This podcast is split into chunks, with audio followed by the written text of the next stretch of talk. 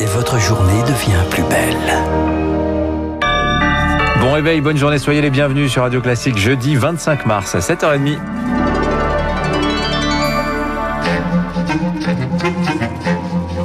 7h30, 9h, la matinale de Radio Classique avec Guillaume Durand. Nous allons commencer par le Conseil européen. Bienvenue à vous tous avec Marc Bourreau. Bonjour. Bonjour Guillaume. Copieux. Un menu copieux, effectivement, avec la méthode forte sur la vaccination après des retards en série. Bruxelles va durcir les contrôles d'exportation pour éviter d'envoyer au Royaume-Uni des doses produites en Europe. Il y a ensuite les dossiers sensibles, la Russie, mais aussi la Turquie, soupçonnée d'ingérence notamment par la France. Et au milieu de tout cela, Joe Biden, le président américain, interviendra une trentaine de minutes, l'occasion de recoller les morceaux après quatre années de froid diplomatique sous l'ère Donald Trump, Marc Tédé. Objectif pour Joe Biden, réparer une relation dégradée par son prédécesseur qui n'avait pas hésité à fragiliser l'Union européenne en soutenant le Brexit. L'objectif pour le nouveau président américain est de parvenir à accorder l'Europe et les États-Unis dans le dialogue avec la Chine, la Russie et même la Turquie autre dossier, celui des vaccins. Les États-Unis disposent de plus de 30 millions de doses AstraZeneca, non homologuées pour le moment par Washington et convoitées par les Européens, explique Jean-Éric Brana, spécialiste des États-Unis. Ça va bien sûr être mis sur la table. Pour l'instant, Biden a donné une fin de non-recevoir, mais déjà 4 millions de doses sont distribuées entre le Canada et euh, le Mexique, Biden pourrait trouver là une occasion de faire euh, un beau geste. De quoi en quelque sorte préparer la première visite du président Joe Biden en Europe. Ce sera début juin lors du sommet du G7 en Cornouailles, dans le sud-ouest de l'Angleterre. Marc Tédé, sur la question sanitaire chez nos voisins, la Belgique ferme ses écoles, sauf les maternelles la semaine prochaine. L'Allemagne réfléchit à interdire des voyages à l'étranger. En revanche, Berlin renonce à confiner strictement le pays pour Pâques. C'était une erreur. Je demande pardon à tous les citoyens, a reconnu hier en personne la chancelière Angela Merkel. Et pendant ce temps-là, en France, le gouvernement clarifie les règles. Nous parlerons aussi de la perception des Français tout à l'heure avec Bernard Sananès qui vient de sortir un sondage. Ouais, pas de rassemblement à l'intérieur et pas plus de 6 personnes désormais à l'extérieur. Contrôle renforcé sur tout le territoire alors que le virus continue de galoper. L'Aube, la Nièvre et le Rhône pourraient d'ailleurs être reconfinés à leur tour dès ce week-end. Confirmation attendue ce soir avec la conférence de presse du ministre de la Santé, Olivier Véran. Les voyants clignotent un peu plus justement dans les 16 autres départements placés sous cloche. Les hôpitaux débordent notamment en Ile-de-France. Le niveau d'alerte en réanimation est pire qu'il y a un an, s'inquiétait hier le patron de la PHP, Martin Hirsch. Tout aussi inédit, Rémi Pfister. Les malades gravement atteints sont de plus en plus jeunes. Dans son service de réanimation, la moyenne d'âge est désormais de 60 ans. C'est 6 ans de moins que durant la première vague. Éloi Gouilleux, réanimateur au CHU de Lille, n'a plus aucun patient de plus de 75 ans.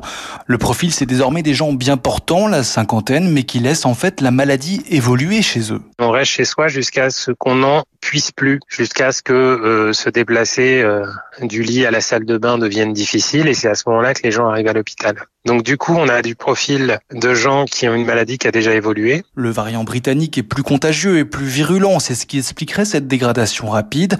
Dans l'unité Covid du professeur Francis Berenbonne de l'hôpital Saint-Antoine à Paris, il y a également désormais autant de femmes que d'hommes, alors qu'en octobre, trois quarts des lits étaient occupés par des hommes. Il y a le variant anglais qui est beaucoup plus contagieux. Je viens de voir un patient, 49 ans, euh, il n'a pas de comorbidité. Il y en a plein des personnes comme ça. Ne croyez pas que parce que vous n'avez pas 80 ans que vous êtes euh, protégé. En moyenne, un patient Covid reste désormais 14 jours en réanimation, un délai qui s'est aussi allongé de 48 heures.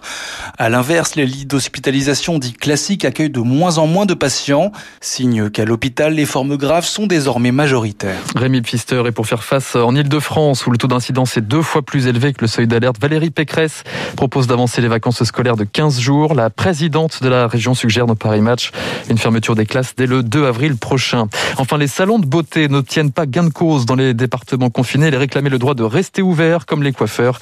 C'est non, a répondu Matignon hier. Et dans ce ciel sombre, certains secteurs connaissent une légère éclaircie. Et notamment les fleuristes, Ah, Guillaume. les fleuristes. Les fleuristes dont les magasins restent ouverts, eux, malgré les restrictions. Comment les commerçants, les producteurs s'en sortent un an après le début de la crise du Covid?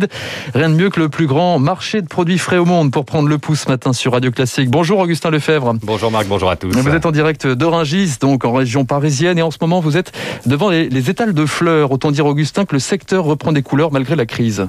Eh oui, le rouge des tulipes, le rose des poissons senteurs et le jaune des jonquilles. Thierry Cochet, à la tête d'une entreprise du même nom, parle même d'une très bonne année par rapport à ce qu'il imaginait, car l'offre et la demande se sont équilibrées. L'offre a diminué avec la baisse des importations et la demande se maintient malgré tout. Ni mariage, ni hôtel, palace parisien, restauration, tout ça, tout ce qui est abonnement. Il n'y a plus cette partie clientèle, mais elle est largement compensée par une clientèle de détail. Les Français, peut-être les particuliers, sont contents d'avoir des fleurs chez eux. On l'explique assez difficilement de savoir pourquoi on est, on est si peu impacté. Moins d'importation, ça veut dire que les fleuristes proposent plus de fleurs locales, ce qui correspond à une demande de nos concitoyens qui souhaitent de plus en plus de produits français. Par exemple, je travaille avec des producteurs barois, et cette année, c'est la première année où je ne suis pas obligé de vendre leurs produits, on vient me les acheter. Vous pouvez me montrer là un peu ce qui marche bien? Il n'y en a plus.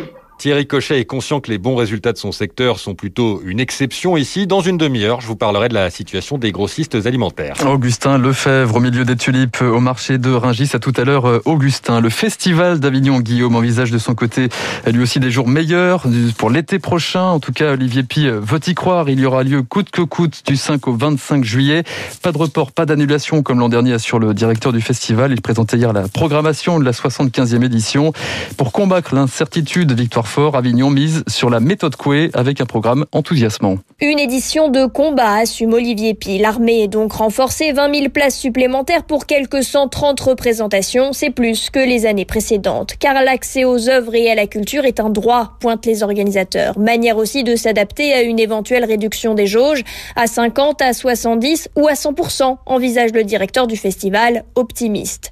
La programmation est ambitieuse avec des utopies, des dystopies, des spectacles sur l'enfermement. Comme pour contrer le mauvais sort, le Festival d'Avignon a sorti les plus beaux gris-gris, d'Omarcy à Sandrine Bonner.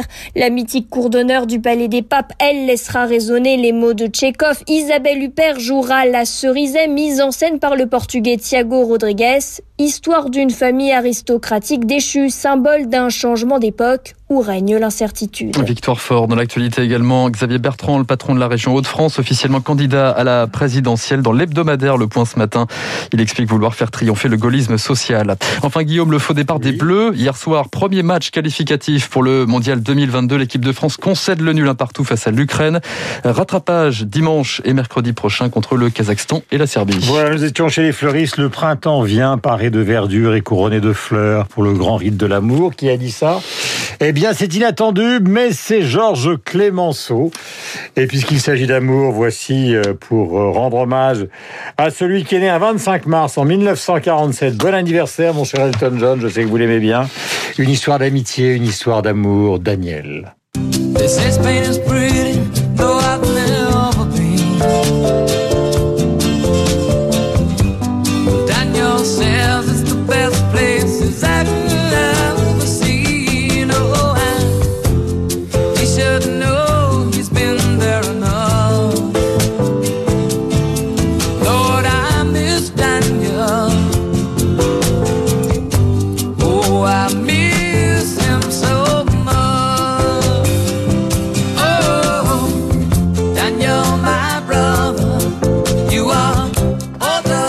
Elton John pour les grandes mélodies, Blue Eyes, Candle in the Wind.